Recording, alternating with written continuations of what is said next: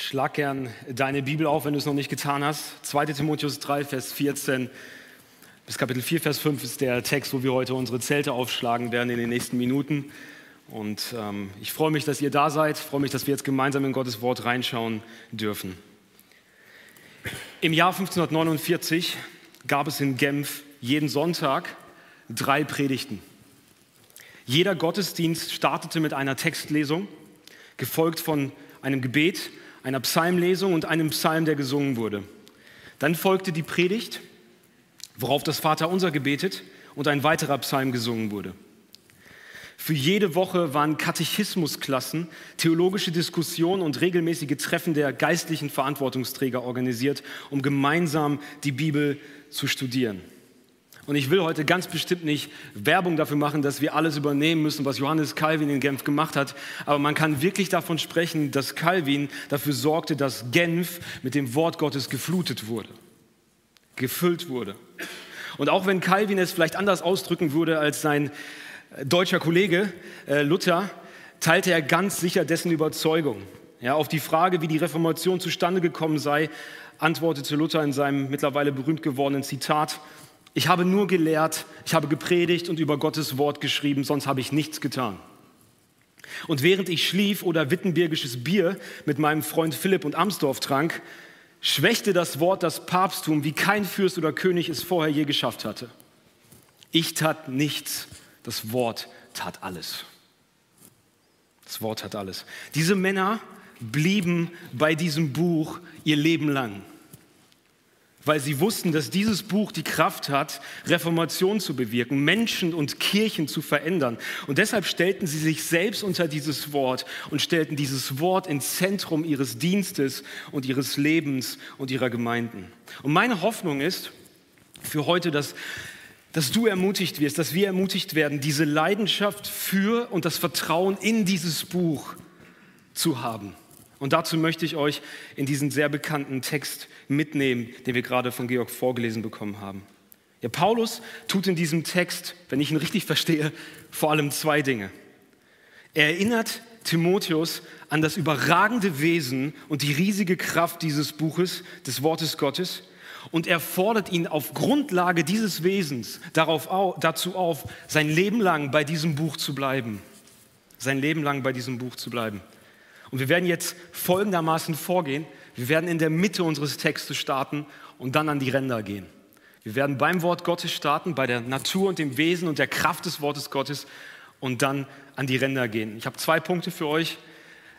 Kann eine Predigt nur zwei Punkte haben? Ja, kann sie. Erster Punkt, das Buch, das Leben verändert. Zweiter Punkt, ein Leben lang das eine Buch.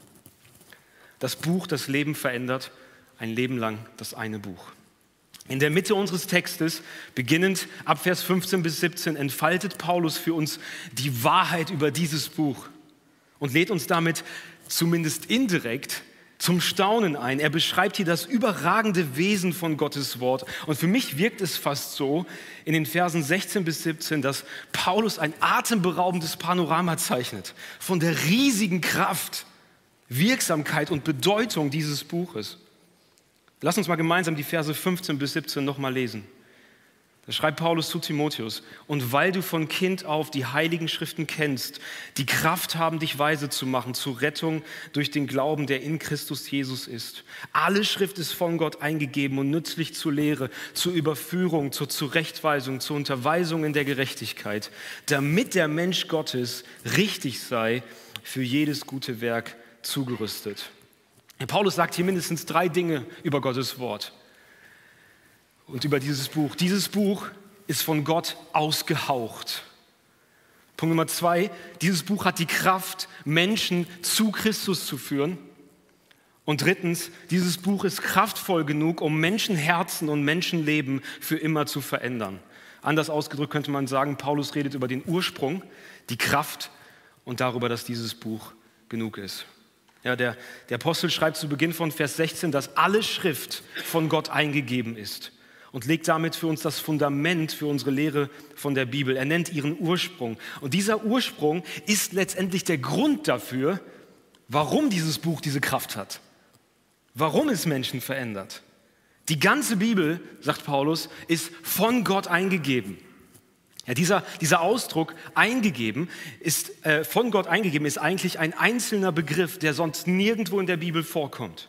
Theopneustos, Gott gehaucht oder von Gott ausgehaucht. Ja, man könnte auch übersetzen, alle Schrift ist von Gott ausgeatmet worden. Ja, vielleicht können wir nicht nur von Inspiration sprechen, sondern von Expiration. Gott hat es ausgehaucht. Was bedeutet das? Einfach ausgedrückt, dieses Buch, dieses Wort kommt von Gott. Es entspringt in ihm. Sein Atem ist die Quelle, aus der sein Wort hervorgegangen ist. Und natürlich bringen wir damit vor allem die dritte Person der Dreieinigkeit in Verbindung, den Heiligen Geist. Er hat das Wort Gottes ausgehaucht und Menschen mit ihrer Persönlichkeit, ihrem Stil und in ihrer historischen Situation gebraucht, um es aufzuschreiben. Und Paulus nutzt diesen Ausdruck nicht einfach so. Er signalisiert damit, dass Gott selbst hier spricht. Was Gott aushaucht, sind seine Worte. Hier öffnet er seinen Mund. Er öffnet seinen Mund. Hier offenbart er seine Gedanken, seinen Willen klar und deutlich. Hier hören wir ihn reden. Denn wo die Schrift spricht, spricht Gott wie Augustinus es zusammengefasst hat. Aber da ist noch mehr. Ich will uns mal dafür sensibilisieren. Hast du mal darüber nachgedacht, wie zutiefst persönlich dieser Ausdruck ist? Ausgehaucht. Das sind Worte aus seinem Innern.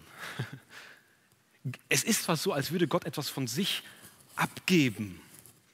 Das sind Worte von seinem Herzen.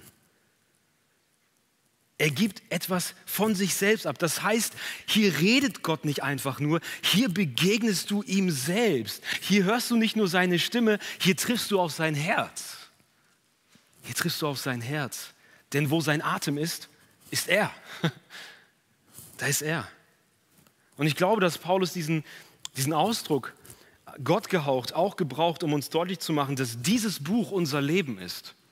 Es ist spannend zu sehen, dass die, dass die Kirchenväter Gott gehaucht mit dem schöpferischen Atem Gottes in Verbindung gebracht haben. Ja? Gott erschafft durch seinen Atem. Das sehen wir in, in 2. Mose 2, ja, wo, wo Gott Adam durch seinen Atem zum Leben erweckt. Und wir sehen es dann erstaunlicherweise in Johannes 20, wo Jesus, der, der bessere, der größere Adam, haucht, seine Jünger anhaucht und die neue Schöpfung ins Leben ruft die neue Schöpfung ins Leben ruft. Durch seinen Atem. Und ich glaube, dass dieser Gedanke hier mitschwingt. Dieses Wort ist kein leeres Wort an uns, es ist unser Leben, es ist der Atem, an dem wir hängen. Es ist deshalb kein Zufall, dass die Propheten im Alten Testament, wie zum Beispiel Amos, das Schweigen Gottes immer als furchtbare Tragödie interpretiert haben. Es ist nie gut, wenn Gott schweigt. Wir leben von diesem Wort das aus dem Mund unseres Gottes kommt. Dieses Wort ist der Atem, durch den der Geist Leben schafft und die gefallene Schöpfung anfängt wiederherzustellen. Und er beginnt bei uns Menschen. Er beginnt bei uns Menschen. Und diese wiederherstellende Kraft, mit der der Geist die Schöpfung anfängt wiederherzustellen, sehen wir in unserem Text. Ja, Paulus erinnert Timotheus in Vers, äh, in Vers 15 an die Rolle, die Gottes Wort in seinem Leben gespielt hat. Schaut mal, was er hier schreibt. Und weil du von Kind, Vers 15, und weil du von Kind auf die heiligen Schriften kennst, die Kraft haben, dich weise zu machen zur Rettung durch den Glauben, der in Christus Jesus ist. Ja, Timotheus, Timotheus war von, von seiner Großmutter und seiner Mutter im Glauben erzogen worden und war schon sehr früh mit den Wahrheiten über den kommenden Messias konfrontiert worden. Er hatte von der Hoffnung auf diesen Messias gehört und hatte diesen Messias kennengelernt. Ich weiß nicht, wie es euch geht, aber ich wäre super gern dabei gewesen, wenn diese beiden beeindruckenden Frauen dem kleinen Timotheus den Messias nahebringen anhand des Alten Testaments. Das muss genial gewesen sein. Und Paulus sagt hier, die Heilige Schrift hat die Kraft, Menschen zu Christus zu führen. Die Bibel selbst rettet uns nicht, wir werden gerettet durch Glauben an Christus, aber wir würden den Retter, den wir unbedingt brauchen, nicht kennen, wenn er sich nicht uns offenbaren würde in seinem Wort. Ja, wie Calvin einmal gesagt hat, wer Gott als Vater haben will, braucht die Schrift als Leiter. Wir brauchen die Schrift als Leiter. Sie ist das notwendige Mittel, durch, den wir, äh, durch das wir unsere Rettungsbedürftigkeit und auch unseren Retter erkennen. Denn Jesus, der Sohn Gottes, ist der zentrale Inhalt dieses Buches. Jede Seite atmet ihn. Ja, jede, jedes einzelne, jeder einzelne Teil dieses Buches ist wie ein Scheinwerfer, der auf Jesus gerichtet ist, sodass unsere Augen auf ihn gelenkt werden. Dieses Wort hat Kraft. Es ist der Hammer, den der Geist nutzt, um harte, versteinerte Herzen aufzubrechen und Glauben zu wecken. Es ist das Feuer, das, das er gebraucht, um in kalten, vereisten Herzen Liebe für Jesus zu entflammen. Dieses Wort ist das Wasser, das er auf vertrocknete, verdorrte Herzen gießt und neues Leben schafft. Und der Geist nutzt dieses Wort, um dieses neue Leben, das er erschafft, sichtbar werden zu lassen in dir und mir. Ja, diesen Gedanken finden wir jetzt in Vers 16 und 17. Paulus schreibt hier, alle Schrift ist von Gott eingegeben und nützlich zur Lehre, zur Überführung, zur Zurechtweisung, zur Unterweisung in der Gerechtigkeit, damit der Mensch Gottes richtig sei, für jedes gute Werk ausgerüstet. Ich hatte früher, als ich diesen Text immer gelesen habe, immer den Eindruck, warum sagt Paulus nur nützlich? Das klingt so nach dem Motto, ist nützlich, aber du kannst es auch ersetzen. Es ist ganz nützlich, hier und da, aber es gibt auch andere Dinge, die ganz nützlich sind. Aber das ist nicht, was Paulus hier meint. Wenn Paulus sagt, es ist nützlich, meint er damit, dass dieses Wort kraftvoll, notwendig und genug ist, um Menschen wie dich und mich für immer zu verändern, von innen nach außen. Wenn er also, oder wenn wir also Gottes Wort lesen, es studieren, es verkündet bekommen, dann hören wir nicht nur seine Stimme, wir spüren und erleben seine Hand, mit der er uns immer mehr zu echter Veränderung führt, mit der er uns immer mehr Richtung Christusähnlichkeit führen will. Wir spüren und erleben seine Hand hier. Und hast du, hast du gemerkt, wie ganzheitlich diese Veränderung ist, die, die Gottes Geist durch, durch sein Wort hier anstrebt? Dieses Wort ist nützlich zur Lehre. Schauen wir uns mal diese Begriffe hier an in Vers 16. Sie ist nützlich zur Lehre. Das heißt, es verkündet Gottes Wahrheit und lässt uns die Lügen erkennen, die so oft unser Denken gefangen halten. Es ist aber auch nützlich zur Überführung. Das heißt, es packt unser Herz an. Es bleibt also nicht auf der kognitiven Ebene, es geht viel tiefer. Es packt unser Herz an und deckt dunkle Flecken auf.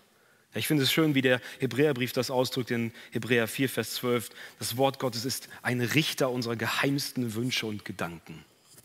Es packt unser Herz an. Aber dieses Wort ist auch nützlich zur Zurechtweisung. Es bringt unser Denken, unsere Empfindungen, unsere Prioritäten zurecht, nachdem es uns überführt hat. Und zuletzt ist es nützlich zur Unterweisung in der Gerechtigkeit. Ja, das finde ich, find ich schön. Vielleicht habt ihr das gemerkt, ja, wie, wie, wie die Veränderung, die der Geist Gottes in uns anstrebt, von, von innen nach außen geht. Ja? Die Veränderung, die Gott bei dir und mir anstrebt, bleibt nicht unter der Haut. Sie bleibt nicht unter der Haut. Sie wird sichtbar. Sie muss sichtbar werden. Gott geht durch sein Wort an unser Herz, an unser Denken und an unseren Lebensstil. Nichts wird ausgelassen. Und das Ziel dieser Veränderung, die Gott hier anstrebt durch sein Wort, formuliert Paulus dann in Vers 17. Damit, also als Ziel, damit der Mensch Gottes richtig sei, für jedes gute Werk zugerüstet. Ja, die Worte, die Worte richtig und ausgerüstet transportieren denselben Gedanken. Aber Paulus sagt es gleich zweimal, damit wir es ja nicht verpassen. Und was er uns sagt, ist folgendes. Gottes Wort ist genug, um dich auszurüsten für ein Leben zur Ehre deines Gottes. Wir sind Menschen Gottes und sollen dem Sohn Gottes immer ähnlicher werden, immer mehr seine Wesenszüge tragen. Und der Geist Gottes, der Geist Gottes gebraucht das Wort Gottes, um die Schönheit des Sohnes Gottes in dir zum Vorschein zu bringen. Der Geist Gottes gebraucht das Wort Gottes, um die Schönheit des Sohnes Gottes in dir zum Vorschein zu bringen. Das ist sein Werkzeug. Er ist nämlich, Jesus ist nämlich der vollkommene Mensch Gottes. Und in sein Bild hinein werden wir geformt. Was macht der Geist also? Er stellt wieder her, was verloren gegangen ist. Das verloren gegangene Bild. Er stellt Menschen wieder her in das Bild und formt sie in das Bild des perfekten Menschen Gottes, Jesus Christus. Und er tut es durch sein Wort. Er tut es durch sein Wort. Er stellt her, er stellt wieder her, was durch die Sünde verloren gegangen ist. Und er tut es durch sein Wort. Und ich glaube, ich glaube, dass dieser Text, der uns, die meisten von uns wahrscheinlich sehr bekannt ist, und vielleicht kennen ihn einige so auswendig, ich glaube, dass dieser Text uns auf unterschiedlichen Ebenen anspricht.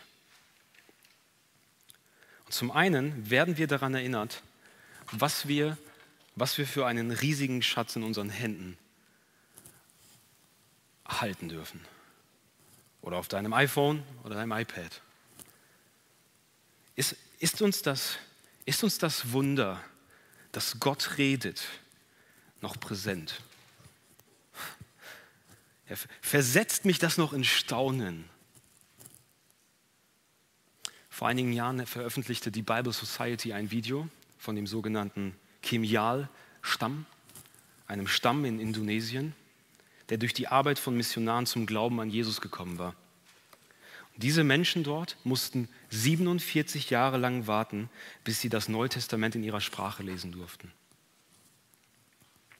Und vor einigen Jahren eben veröffentlichte die Bible Society ein Video über den Moment, in dem das Flugzeug mit den Neuen Testamenten dort landet, bei unseren Geschwistern dort in Indonesien. Und es ist unglaublich, was da los ist. Diese Männer und Frauen fangen an zu tanzen, sie fangen an zu weinen vor Freude, sie fangen an zu lachen, zu singen. Keiner bleibt in seiner Hütte sitzen, alle sind auf dem, auf dem Dorfplatz und freuen sich, Gottes Wort ist bei uns angekommen. Das ist nicht einfach irgendein Buch. Gott redet und wir dürfen seine Stimme in unserer Sprache hören. Was für ein gigantisches Wunder, oder? Was für ein gigantisches Wunder. Der Gott des Himmels öffnet seinen Mund.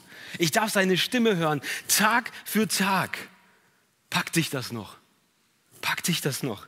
Es sollte uns doch eigentlich, es sollte uns doch eigentlich regelmäßig den Atem verschlagen, oder wenn wir uns bewusst machen, dass wir hier niemand Geringeren als dem höchsten König, dem Schöpfer aller Dinge, dem Erhalter aller Dinge gegenüberstehen und ihn hören dürfen. Ihn hören dürfen. Und ich muss bekennen, viel zu selten empfinde ich tiefe Freude darüber, dass Gott nicht schweigt, sondern redet dass er mir Tag für Tag die Möglichkeit gibt, seine liebevolle, seine tröstende, seine befreiende Stimme zu hören. Jeden Tag. Jeden Tag aufs Neue. Und wenn ich mein Interesse an diesem Buch verliere und mein Herz dafür verliere und das bekenne und merke, ey, ich habe wieder die Distanz dazu irgendwie bekommen, komme ich wieder und er fängt wieder an zu mir zu reden. Liebevoll, tröstend und befreiend. Gott bewahre uns davor, dass wir das hier als gewöhnlich ansehen. Aber zum anderen stellt sich für uns hier die Frage, ob wir diesem Wort und der Kraft dieses Wortes noch vertrauen.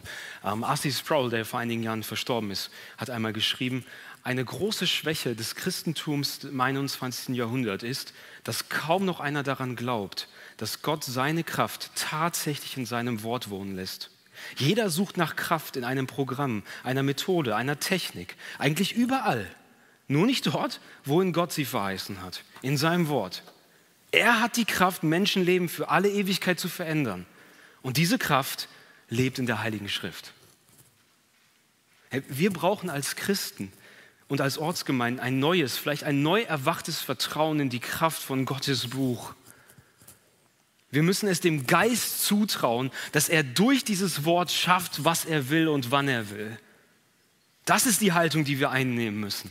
Als Pastoren, als Ältesten und Leitungsteams, als Mitglieder. Wenn diese Haltung vor dem Wort Gottes da ist und auch konkret gelebt wird, dann, und zwar nur dann, können wir auch erwarten, dass Gottes Geist uns seine verändernde Gnade erleben lässt in unseren Reihen. Denn das ist genau das, was, ähm, was Gott an einer Stelle am Ende des Propheten Jesaja zu seinem Volk sagt. Ich finde diesen Vers einfach genial. Auf den will ich blicken. Jesaja 66, Vers 2. Auf den will ich blicken. Auf den Elenden und den, der zerschlagenen Geistes ist und der da zittert vor meinem Wort. Der da zittert vor meinem Wort. Der begreift, womit er es hier zu tun hat. Das ist die Haltung, die wir brauchen. Wir müssen diesem Wort vertrauen und es immer wieder als Fundament unserer Lehre, als Fundament unserer Praxis annehmen. Und eigentlich gibt uns Paulus hier schon Gründe mit, warum Ortsgemeinden Gottes Wort im Zentrum halten sollten. Das ist dir wahrscheinlich schon aufgefallen. Trotzdem will ich es nochmal nennen. Grund Nummer eins, hier redet Gott. Punkt. Brauchen wir eigentlich noch mehr Argumente? Hier redet Gott. Wenn wir wollen, dass Menschen seine Stimme hören, sein Herz kennenlernen, ihm begegnen, dann müssen wir ihm den Platz geben, der ihm gebührt. Grund Nummer zwei, dieses Wort schafft Leben.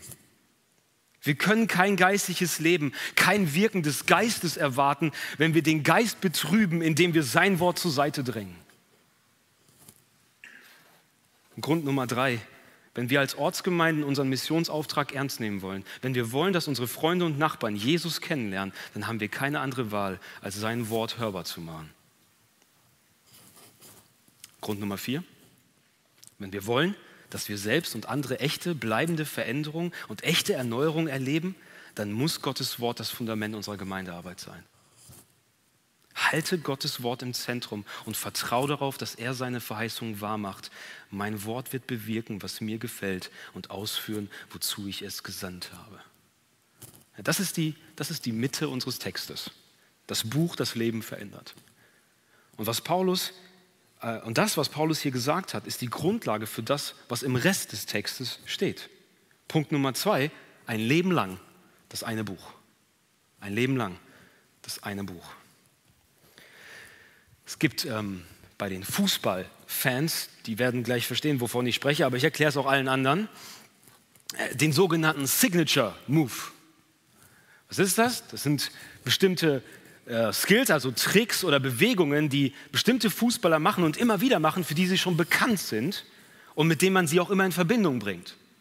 Ein Spieler, der rechts außen spielt, nach links innen zieht und draufzieht mit seinem linken Fuß, wer ist es? Genau, das ist ein Signature Move. Arjen Robben. Arjen Robben war Spieler des FC Bayern, des besten Vereins auf der Welt. Und ja, höre ich ein Amen. Der immer wieder von, von, von rechts nach, nach links innen gezogen ist und abgeschlossen hat mit seinem linken Fuß. Und er hat immer wieder das Gleiche gemacht und die Verteidiger wussten das auch und trotzdem war es unglaublich wirkungsvoll. Das war sein Signature Move. Warum sollte er was anderes machen, wenn das so wirkungsvoll ist? Paulus redet in unserem Text über unseren Signature Move als Christen. Und es gibt nur einen. Bleib bei diesem Buch. Denn das ist wirkungsvoll. Bleib bei diesem Buch. Sei dafür bekannt. Sei dafür bekannt, dass du danach greifst. Immer wieder. Dass du dieses Buch laut werden lässt. Und genau dazu fordert ähm, er Timotheus hier auch auf, und zwar eindringlich. Bleib bei diesem Buch, und zwar persönlich und in deinem Dienst in der Gemeinde. Ja, Paulus schreibt hier am Ende seines Lebens, also in der Erwartung, dass er nicht mehr lange da sein wird.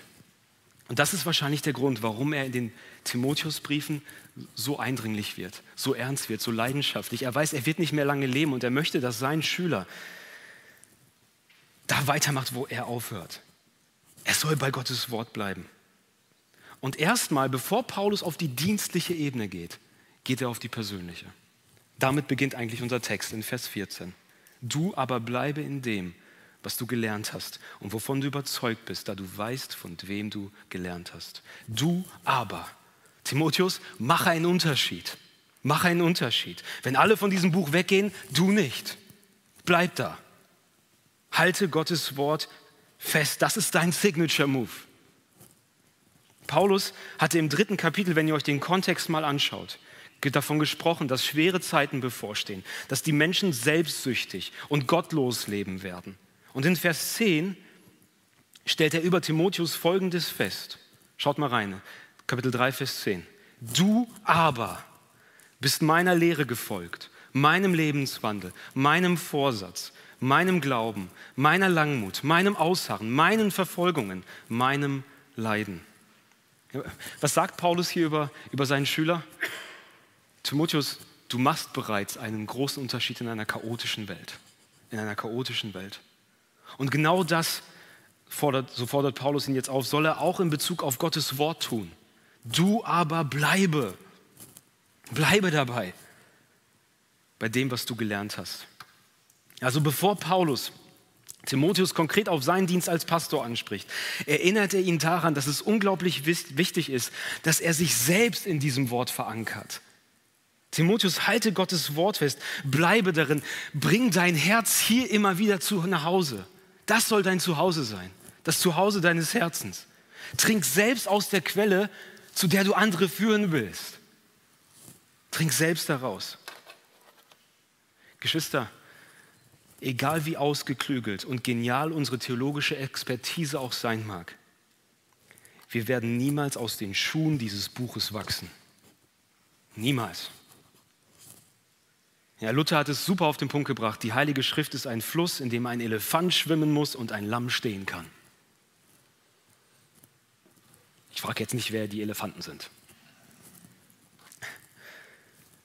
Aber genau darum geht es. Und ich glaube, ich will es an dieser Stelle einmal sagen, ich glaube, weil ich es aus meinem eigenen, eigenen Pastorenalltag kenne. Gottes Wort ist nicht nur Arbeitsmittel. Es ist nicht Arbeitsmittel in erster Linie. Ja, die Grundlage, damit ich Predigten schreiben kann, weil ich muss ja über irgendwas predigen. Gottes Wort ist nicht Arbeitsmittel, sondern Brot, von dem ich lebe. Und wir dürfen niemals die Gefahr laufen, dass wir auch wenn es nur unbewusst ist, glauben, wir könnten ohne dieses Buch leben. Wisst ihr, Jesus, der perfekte, inkarnierte Sohn Gottes, warf sich im Moment der Versuchung worauf? Auf dieses Wort. Dieses Wort war für ihn Nahrung und Leben. Es kann für uns also nicht weniger sein, oder? Bleibe in diesem Buch und lass dieses Buch in dir wohnen. Lass es in dir wohnen, so wie Paulus es in Kolosser 3 sagt. Ich finde es total spannend, dass, dass Paulus diesen Begriff Wohnen benutzt an der Stelle. Wohnen hat ja was Kontinuierliches. Da ist jemand die ganze Zeit bei dir zu Hause. Das Wort Gottes ist nicht bei dir zu Miete. Es ist nicht bei dir zu Besuch mal kurz und du sperrst es wieder aus, sobald es dich kritisiert. Du lässt es bei dir wohnen. Es wohnt bei dir. Und das müssen wir tun für uns selbst. Aber ab Kapitel 4, Vers 1 geht Paulus dann auf eine andere Ebene. Er spricht mit Timotheus über seinen Dienst in der Gemeinde. Und auch hier hören wir den gleichen Appell. Timotheus, bleib bei diesem Buch. Und habt ihr gemerkt, wie, wie ernst Paulus hier plötzlich wird? Lest mal mit mir ab Vers 1. Ich bezeuge eindringlich vor Gott und Christus Jesus, der Lebende und Tote richten wird. Und bei seiner Erscheinung und seinem Reich predige das Wort, stehe bereit zu gelegener und ungelegener Zeit, überführe, weise zurecht, ermahne mit aller Langmut und Lehre. Paulus will, dass Timotheus seinen Job als Pastor treu ausführt. Und dazu lenkt er seinen Blick auf, auf Gott und auf Jesus, den Richter über Lebende und Tote. Ich habe mich gefragt, warum macht er das? Um Timotheus einzuschüchtern? Um ihn ängstlich zu machen? Ganz bestimmt nicht.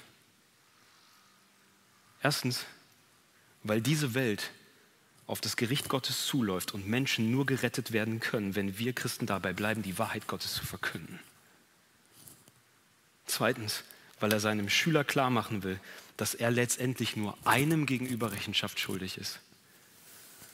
Dafür, wie er seinen Job gemacht hat. Nicht seiner Gemeinde und schon gar nicht seiner Kultur, sondern dem lebendigen Gott. Und diese Perspektive soll Timotheus eben nicht einschüchtern oder ängstlich machen. Sie soll seinen Dienst vielmehr elektrisieren, antreiben. Er soll neues Feuer fangen, indem er sich diese Tatsachen bewusst macht. Ich stehe jedes Mal, wenn ich auf der Kanzel stehe, nicht in erster Linie vor meiner Gemeinde, ich stehe vor meinem Gott, dem ich Rechenschaft schuldig bin. Mit dieser Perspektive vor Augen ruft Paulus Timotheus zu, mein Freund, bleib bei diesem Wort, predige dieses Wort und nichts anderes. Sei wie ein Soldat, wachsam und bereit, deine Mission auszuführen. Bring, lass dich nicht davon abbringen, Gottes Wahrheit zu jeder Zeit zu proklamieren.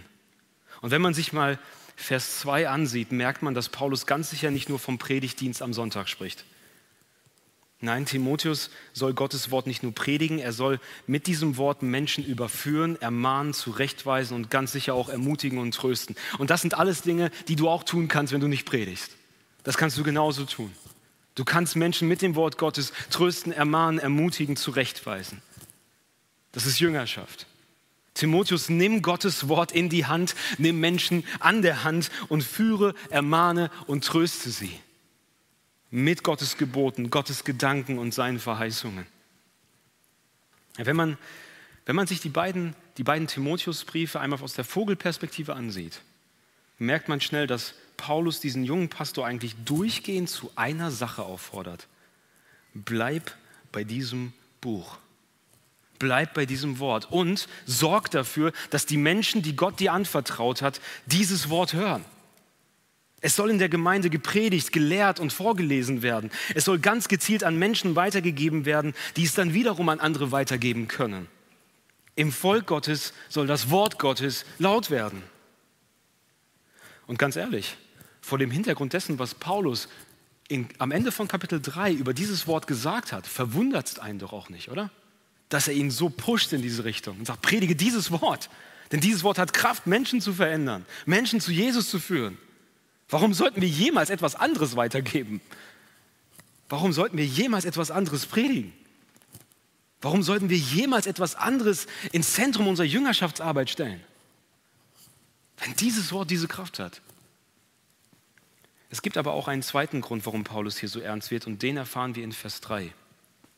Denn, sagt Paulus, Begründung, denn es wird eine Zeit sein, da sie die gesunde Lehre nicht ertragen, sondern nach ihren eigenen Begierden sich selbst Lehrer aufhäufen werden, weil es ihnen in den Ohren kitzelt. Und sie werden die Ohren von der Wahrheit abkehren und sich zu den Fabeln hinwenden. Warum ist es so wichtig, dass Timotheus daran festhält, Gottes Wahrheit und eben nichts anderes weiterzugeben?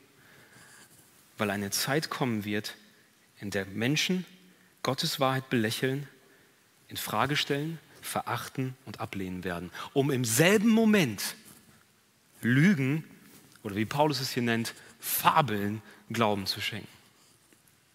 Timotheus, es zieht, Paulus sagt ihm mehr, oder weniger, Timotheus, es zieht ein Kampf auf zwischen Wahrheit und Lüge, zwischen Halbwahrheit und Wahrheit, zwischen Gottes Willen und persönlichen Vorlieben. Und deshalb halte Gottes Wort hoch.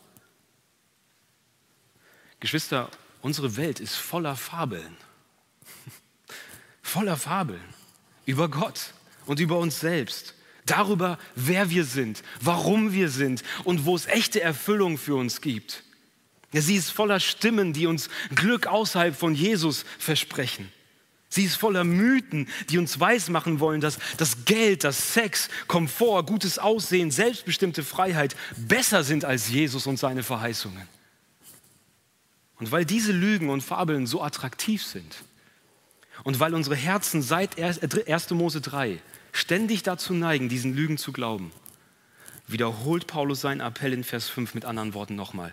Sei nüchtern, Timotheus. Lass dich bloß nicht beirren von diesen Fabeln. Lass dich nicht da wegbringen. Ertrage Leid, tu das Werk eines Evangelisten, vollbringe deinen Dienst. Sei ein Sprachrohr für Gottes Wahrheit. Ich weiß nicht, ob du schon mal ähm, von der Idee des Open Mic gehört hast. Kennen tut es wahrscheinlich jeder. Und Gemeindeleiter und Älteste kriegen regelmäßig Schnappatmung, wenn das in der Gemeindemitgliederversammlung los ist. Ja, es geht darum, dass in einer größeren Gruppe jeder die Möglichkeit bekommt, sich zu äußern.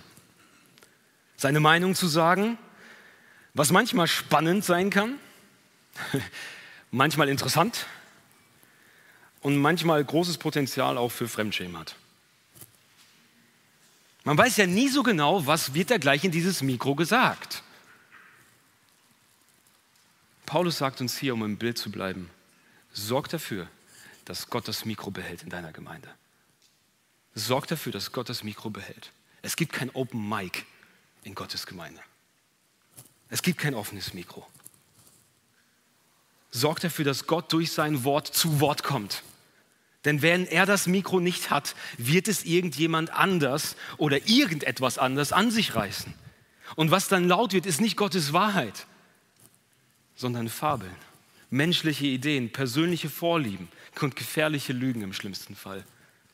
Und ich glaube, dass Paulus uns hier mindestens zwei weitere Argumente gibt, warum Gottes Wort ins Zentrum jeder Ortsgemeinde gehört Ganz einfach, weil Jesus und niemand anders König jeder Ortsgemeinde ist und seine königliche Autorität durch sein gepredigtes, durch sein vorgelesenes und erklärtes Wort ausführt. Ihm gehört das Mikro in jeder Ortsgemeinde. Und weil es Gottes Wahrheit ist, und das ist so wichtig für uns, weil es Gottes Wahrheit ist, die die zerstörerischen Lügen unserer Zeit und unserer Kultur aufdeckt und unsere Köpfe und vor allem unsere Herzen von der Macht dieser Lügen befreit. Ja, wir müssen, wir müssen unseren Geschwistern helfen, aufzuhören, sich von dem abhängig zu machen, was andere über sie denken, was sie selbst über sich denken und fühlen. Wir müssen ihnen helfen, nicht auf die falschen Versprechungen einer gefallenen Welt reinzufallen. Und wie tun wir das?